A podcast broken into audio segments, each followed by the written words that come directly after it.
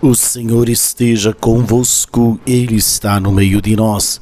Proclamação do Evangelho de Jesus Cristo segundo Marcos. Glória a vós, Senhor. Naquele tempo, descendo Jesus do monte com Pedro, Tiago e João, e chegando perto de outros discípulos, viram que estavam rodeados por uma grande multidão. Alguns mestres da lei estavam discutindo com eles.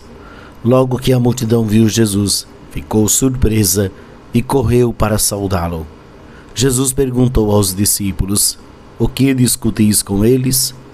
Alguém da multidão respondeu: Mestre, eu trouxe a ti meu filho que tem um espírito mudo. Cada vez que o espírito o ataca, joga-o no chão e ele começa a espumar, ranger os dentes e fica completamente rijo. Eu pedi aos teus discípulos para expulsarem o espírito, mas eles não conseguiram. Jesus disse: Ó oh, geração incrédula, até quando estarei convosco? Até quando terei que suportar-vos? Trazei aqui o menino. E levaram-lhe o menino. Quando o espírito viu Jesus, sacudiu violentamente o menino, que caiu no chão e, começar, e começou a rolar e a espumar pela boca. Jesus perguntou ao pai: Desde quando ele está assim? O pai respondeu: Desde criança. Muitas vezes o Espírito já o lançou no fogo e na água para matá-lo.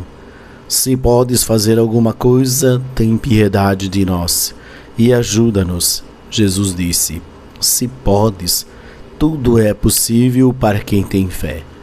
O pai do menino disse em alta voz: Eu tenho fé mas ajuda a minha falta de fé. Jesus viu que a multidão acorria para junto dele, então ordenou ao espírito impuro: Espírito impuro e mudo, eu te ordeno. Sai do menino e nunca mais entres nele. O espírito sacudiu o menino com violência, deu um grande grito e o menino ficou como morto e por isso todos diziam: Ele morreu. Mas Jesus pegou a mão do menino, levantou e o menino ficou de pé.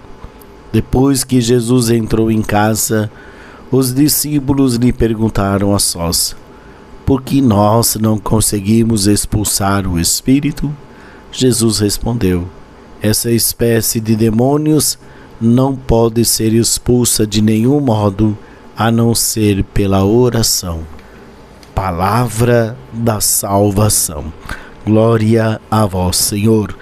Muito bem, meus queridos, nesta segunda nós celebramos com toda a igreja São Pedro Damião, bispo e doutor da igreja. E o evangelho de hoje nos leva a refletir sobre a atividade de Jesus que liberta, que cura, que devolve a dignidade para a pessoa. Jesus é o grande sinal, ele é a manifestação amorosa do Pai que quer curar toda a humanidade. Jesus é aquele que cura e que nos purifica. Mas para que essa, esse milagre possa acontecer, é preciso uma resposta de fé de nossa parte.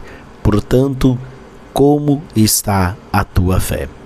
O Senhor esteja convosco, Ele está no meio de nós. Abençoe-vos o Deus Todo-Poderoso, Pai, Filho e Espírito Santo. Amém. Uma ótima segunda-feira para você. Paz e bem.